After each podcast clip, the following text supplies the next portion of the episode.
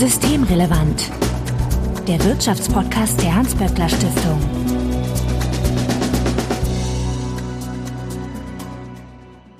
Heute ist Dienstag, der 1. Juni 2021. Willkommen zur 59. Ausgabe von Systemrelevant. Bettina Kohlrausch, ich grüße dich. Hallo. Bettina, du bist die Direktorin des WSI, dem Wirtschafts- und Sozialwissenschaftlichen Institut der Hans-Böckler-Stiftung. Und äh, da wir hier gefühlt die ersten Sonnenstrahlen des Jahres ins Büro prasseln haben und ich dir jetzt aber aufnahmetechnisch pechbedingt jetzt zum zweiten Mal die Frage stelle, wie geht's dir denn, Bettina? Ja, immer noch gut. Ähnlich wie vor einer halben Stunde geht es mir immer noch gut.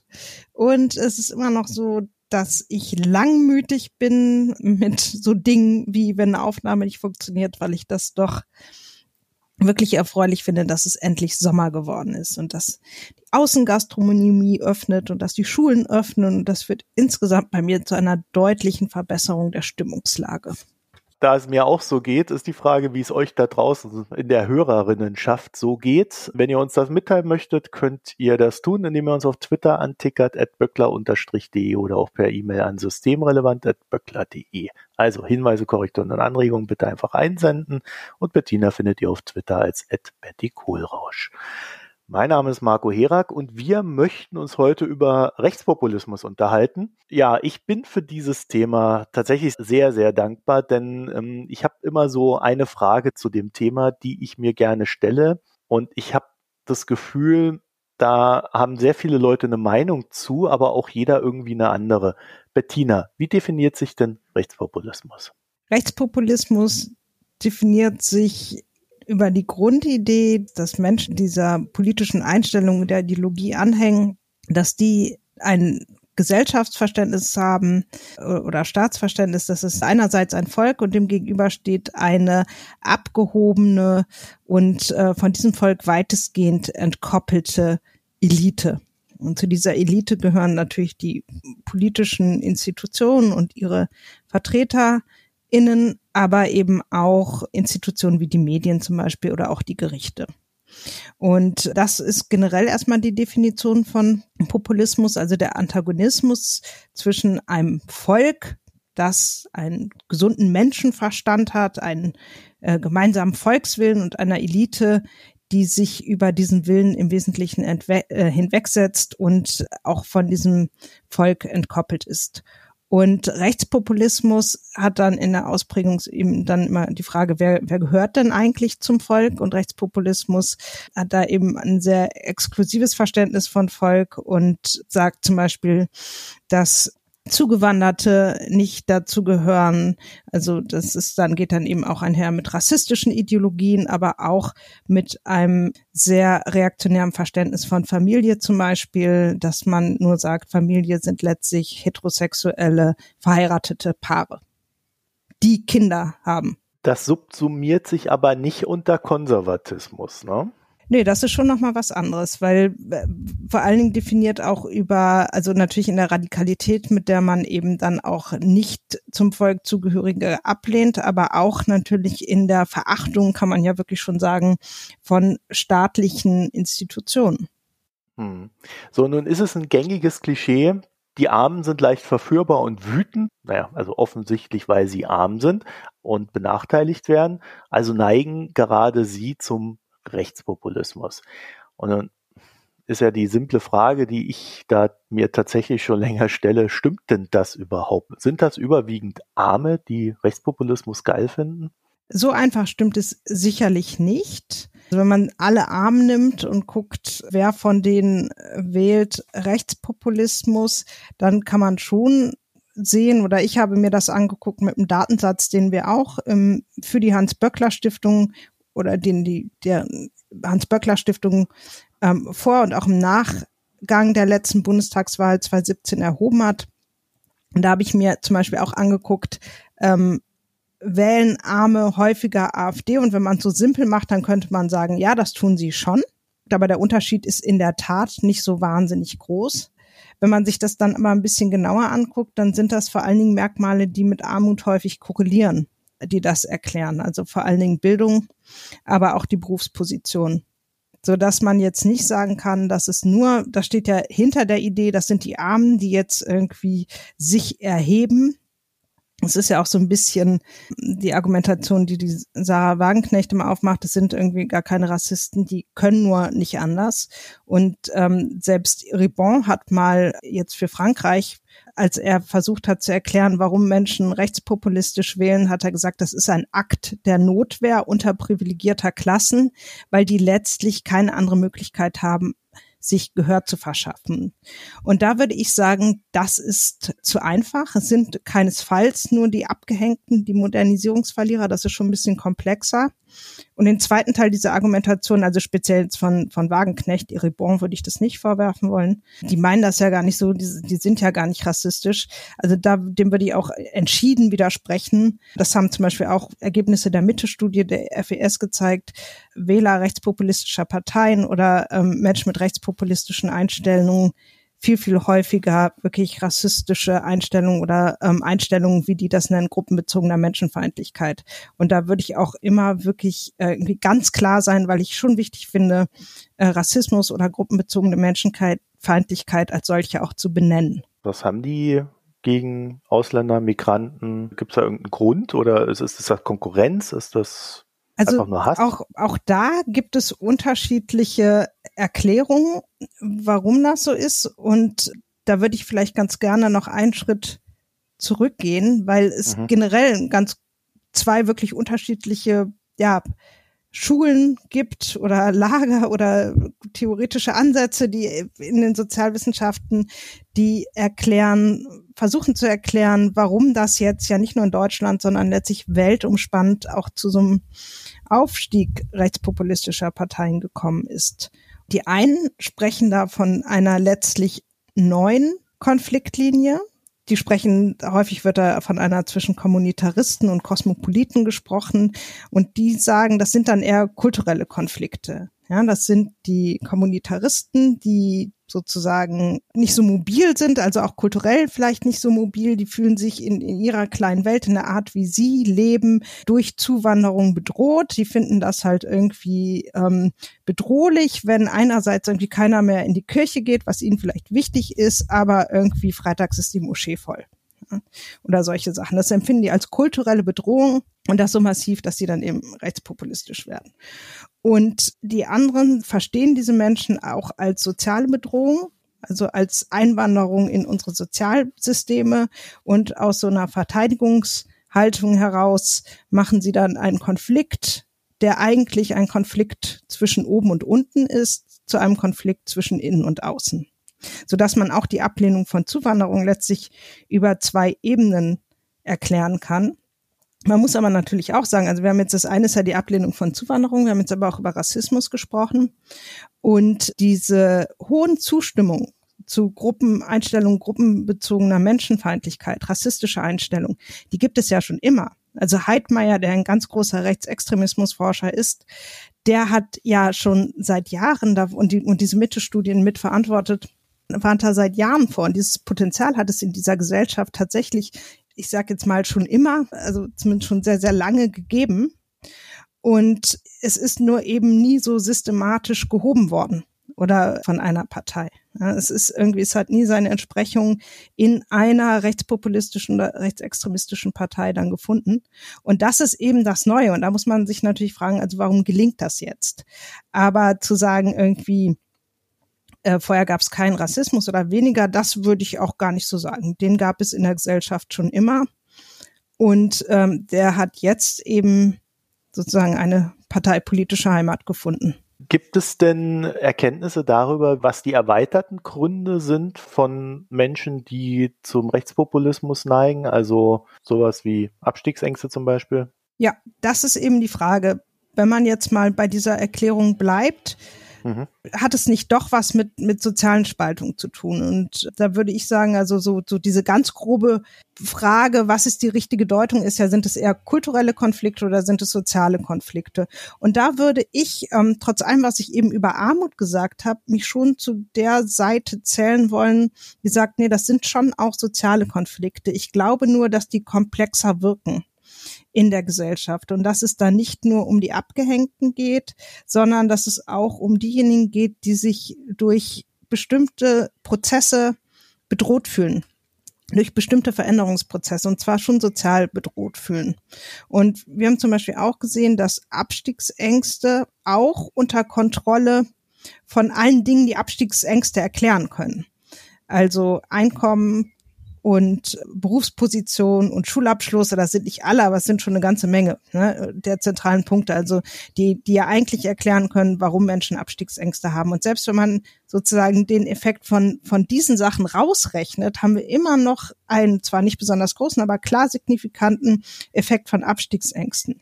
Was bedeutet, wenn ich einen Akademiker habe, der 4000 Euro netto verdient und der Abstiegsängste hat, und den vergleiche mit einem, der 4000 Euro netto verdient und keine Abstiegsängste hat, dann wählt der mit den Abstiegsängsten häufiger AfD. Und das bedeutet, es ist dann noch was anderes als nur diese ganz groben oder klaren materiellen Faktoren wie Bildung, wie Einkommen, wie Berufspositionen, die wir uns eigentlich angucken oder die wir häufig uns angucken, wenn wir von sozialer Lage sprechen. Ich glaube aber, dass wir soziale Lage einfach ein bisschen komplexer verstehen müssen. Also es hat ja auch so eine subjektive Dimension. Wie sicher fühle ich mich? Und wir haben auch gesehen, dass diese Faktoren, die so eine relative soziale Positionierung haben wir uns genannt. Also nicht nur bin ich oben, also wie viel Einkommen habe ich, sondern wo positioniere ich mich in der Gesellschaft? Eher oben oder eher unten? Habe ich das Gefühl, mir geht es besser oder schlechter als meinen Eltern? Was glaube ich eigentlich, wie es meinen Kindern gehen wird? Habe ich meinen gerechten Anteil? Also diese Aspekte und die spielen auch eine ganz große Rolle. Und das sind ja schon einerseits wirklich materielle Fragen, aber sie haben eben so eine subjektive Dimension und die Frage, finde ich die soziale Position, die ich in der Gesellschaft habe, eigentlich gerecht und angemessen definiert sich ja möglicherweise eben nicht nur durch Bildung und Einkommen, sondern noch durch bestimmte andere Dinge. Und das äh, gucken wir uns auch gerade im aktuellen Projekt übrigens an, aber da haben wir noch keine Ergebnisse, weil wir sagen, möglicherweise hat das ja auch was so mit, mit Berufserfahrung zu tun, wo es gar nicht nur darum geht, wie viel verdiene ich bei meiner Arbeit, sondern auch empfinde ich das als würdevoll wie ich arbeite? Bekomme ich da Anerkennung? Also solche Fragen könnten ja auch eine Rolle spielen.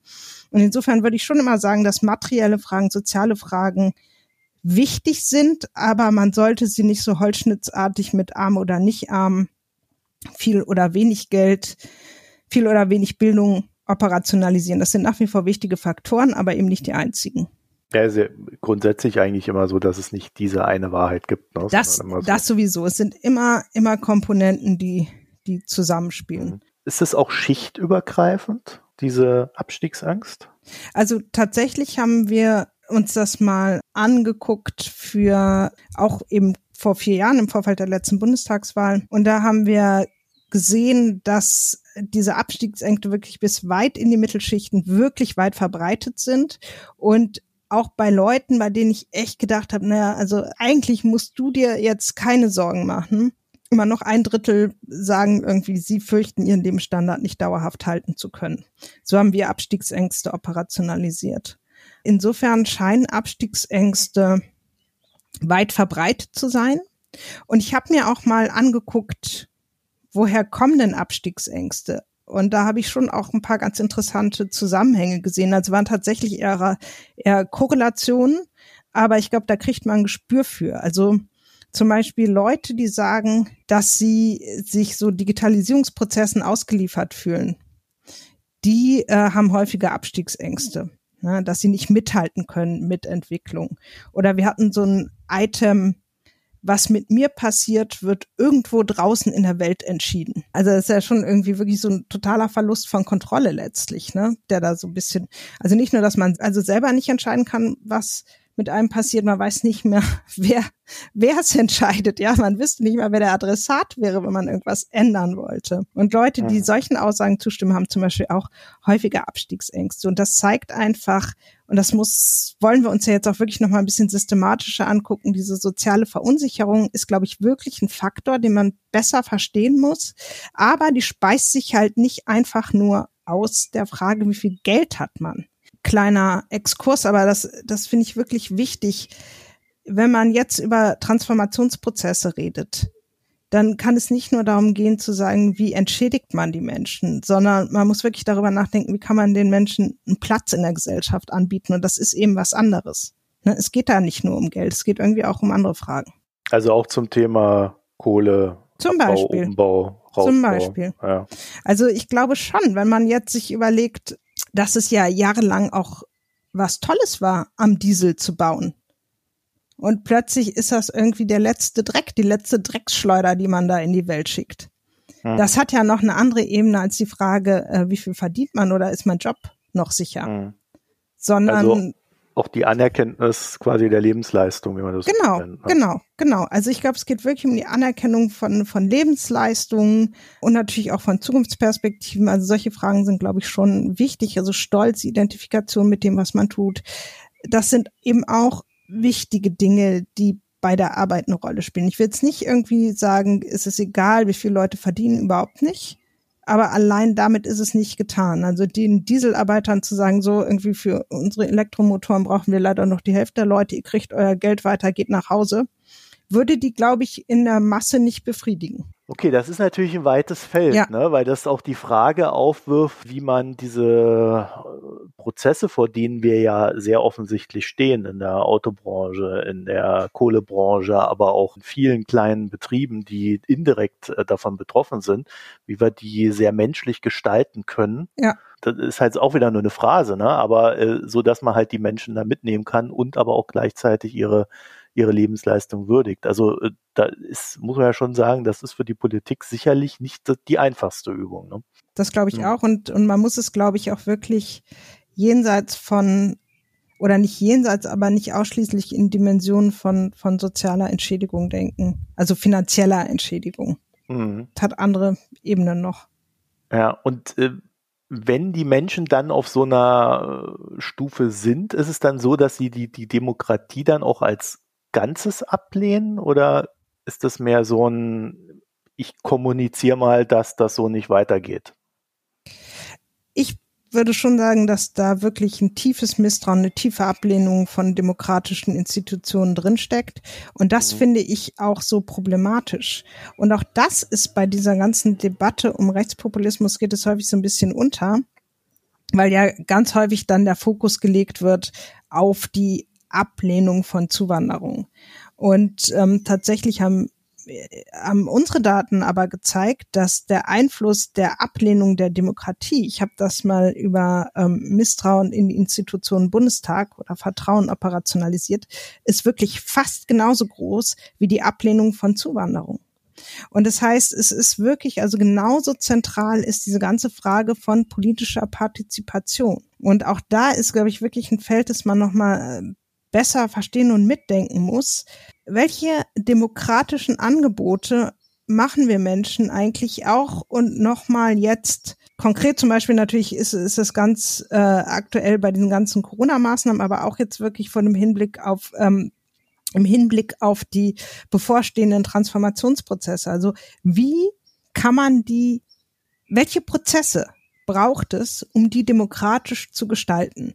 Weil das wirklich, also das Misstrauen in Demokratie ist ein sehr, sehr großer Faktor, der, der den Zulauf zu rechtspopulistischen Parteien oder zumindest die Wahl der AfD im Jahr 2017 erklären kann. Und das sollte man auf jeden Fall mitdenken. Ich habe ja eben schon mal angedeutet, es gibt eben diese Frage, ist es eine neue gesellschaftliche Spaltung? Da wird dann häufig auch argumentiert, da geht es gar nicht, also geht es einmal um Zuwanderung bei diesen kulturellen Konflikten, aber es geht auch um die ganzen anderen gesellschaftlichen Modernisierungsprozesse, Gleichberechtigung, Zustimmung zur Gleichberechtigung Homosexueller oder auch so die Tatsache, dass eben äh, supranationale Institutionen oder europäische Institutionen mehr Macht bekommen und die nationale Ebene als Instanz der Regulierung an Bedeutung verliert. Und da muss ich sagen, das stimmt doch, das habe ich schon in den Daten gesehen, dass es alles einen Einfluss hat, aber keinen besonders großen. Und am größten dann, also noch Europa und die, die Frage irgendwie Gleichstellung Homosexueller. Und man muss auch sehen, ich habe, wenn man sich einfach mal die Zustimmung zu solchen Fragen anguckt in der Verteilung, dann sehe ich da keine Spaltung. Das heißt, die Spaltung ist wirklich wenn an der Frage der, der Zuwanderung. Und deshalb finde ich es nicht nachvollziehbar zu sagen, wir haben hier wirklich riesige kulturelle Konflikte entlang gesellschaftlicher Modernisierungsdebatten.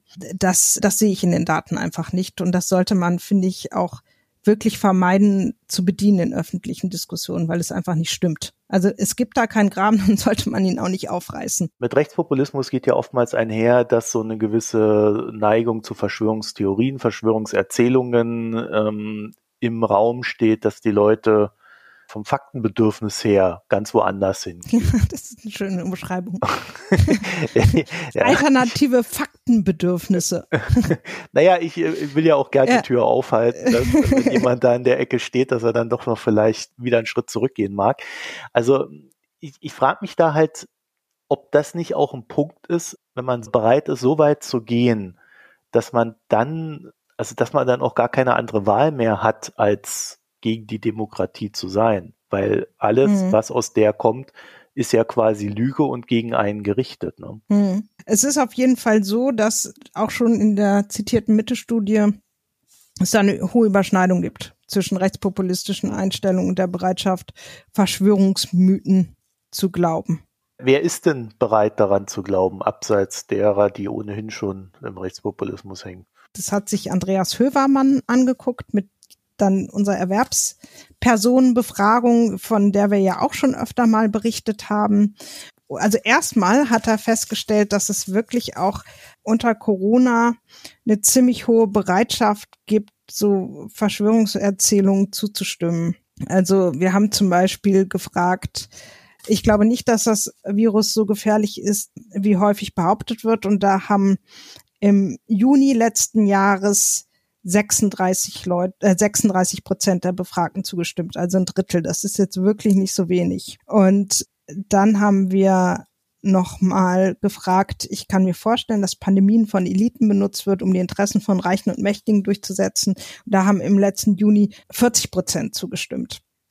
So dass man wirklich sagen kann, da gibt es hohe Bereitschaft, so Verschwörungserzählungen zu glauben. In der Erwerbspersonenbefragung haben wir die Leute auch gefragt, sind sie bereit, oder das haben wir sie natürlich nicht gefragt, äh, sind sie bereit, Verschwörungsmythen anzuhängen, aber wir haben ihnen Aussagen, die unserer Einschätzung nach Verschwörungsmythen darstellen, danach gefragt, ob sie denen zustimmen. Und da haben zum Beispiel 28,2 Prozent gesagt im November. Ich kann mir vorstellen, dass die Pandemie von Eliten benutzt wird, um die Interessen von Reichen und Mächtigen durchzusetzen.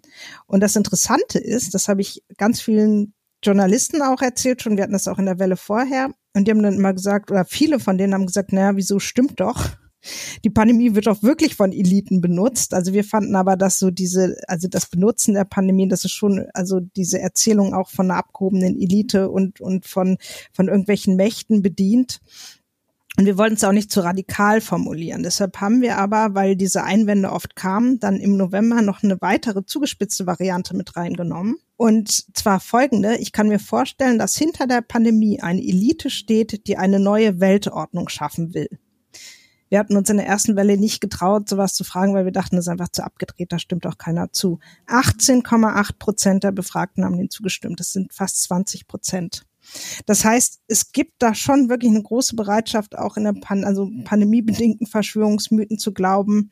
Und dann natürlich, also 40 Prozent sagen, ich habe Zweifel an den offiziellen Corona-Zahlen oder 30,5 Prozent sagen, ich glaube nicht, dass das Coronavirus so gefährlich ist, wie es häufig behauptet wird. Da würde ich sagen, das ist also im Graubereich zwischen der kritischen Haltung und der Bereitschaft, Verschwörungsmythen irgendwie dann zu glauben. Aber das korreliert auch untereinander, also hängt auch zusammen.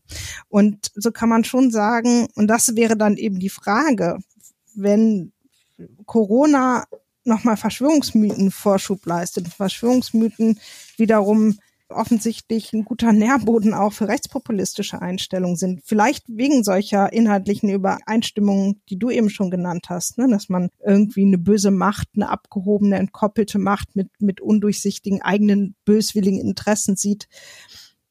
Und dann würde ich sagen, waren die letzten Monate wahrscheinlich nicht ganz ungefährlich für unsere Demokratie.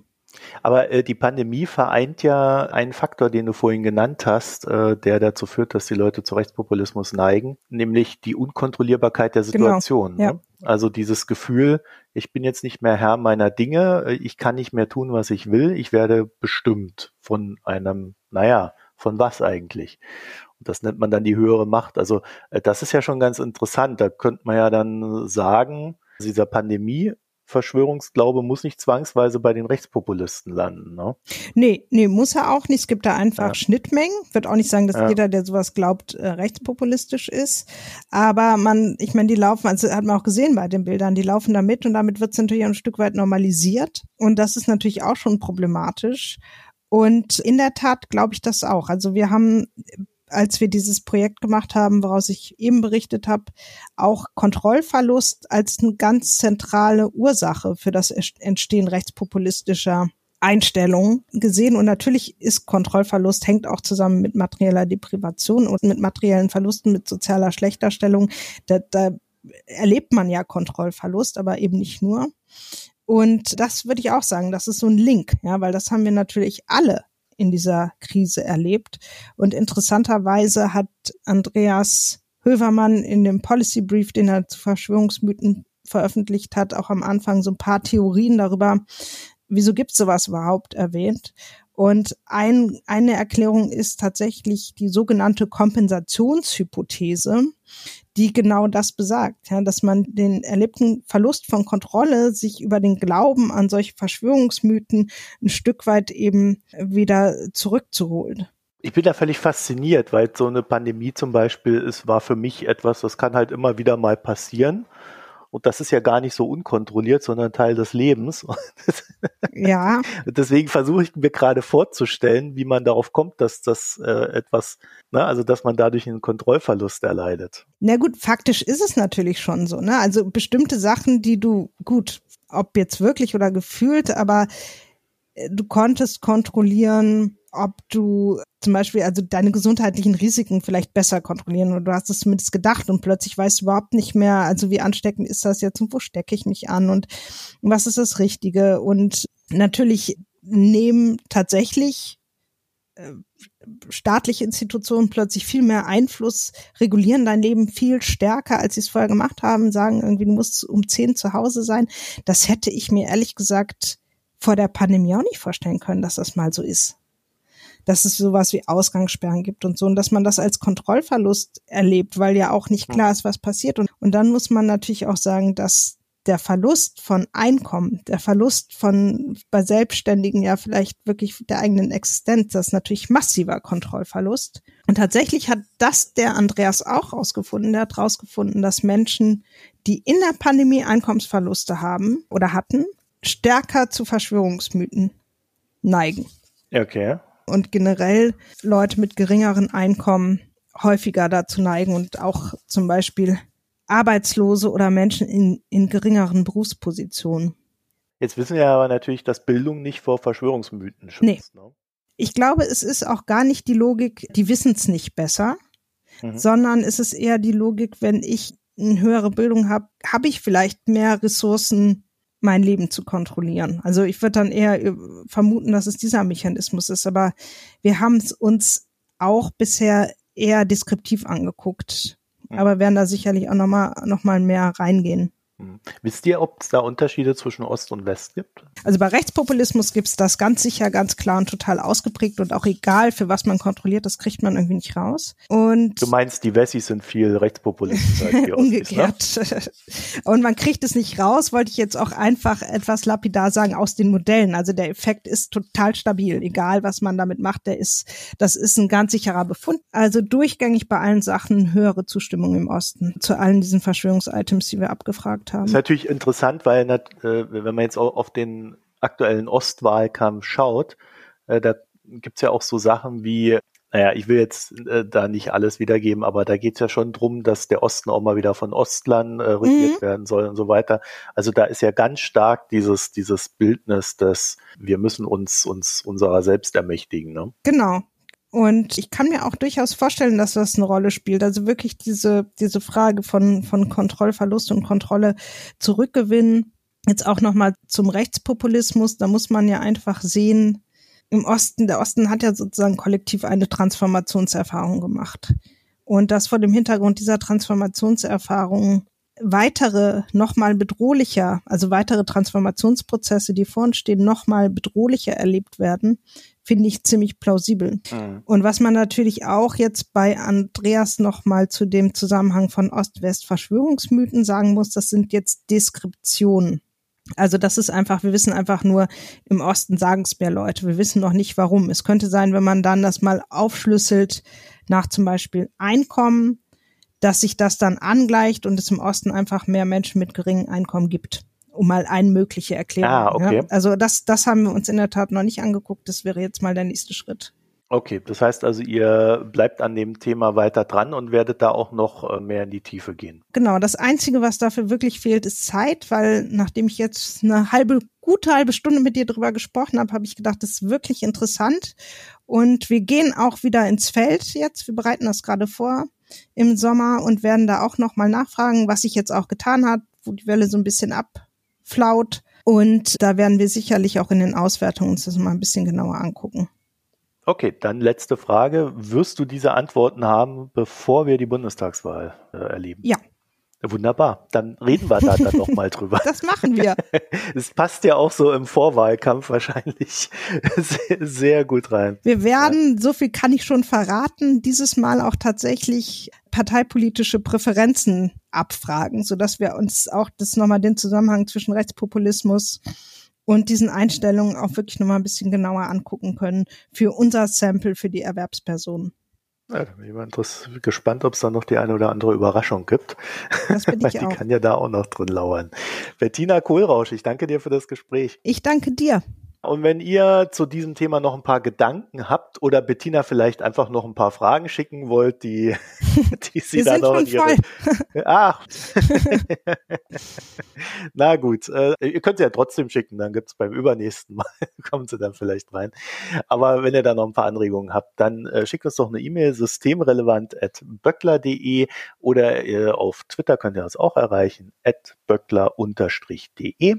Und Bettina findet ihr als at Betty Kohlrausch.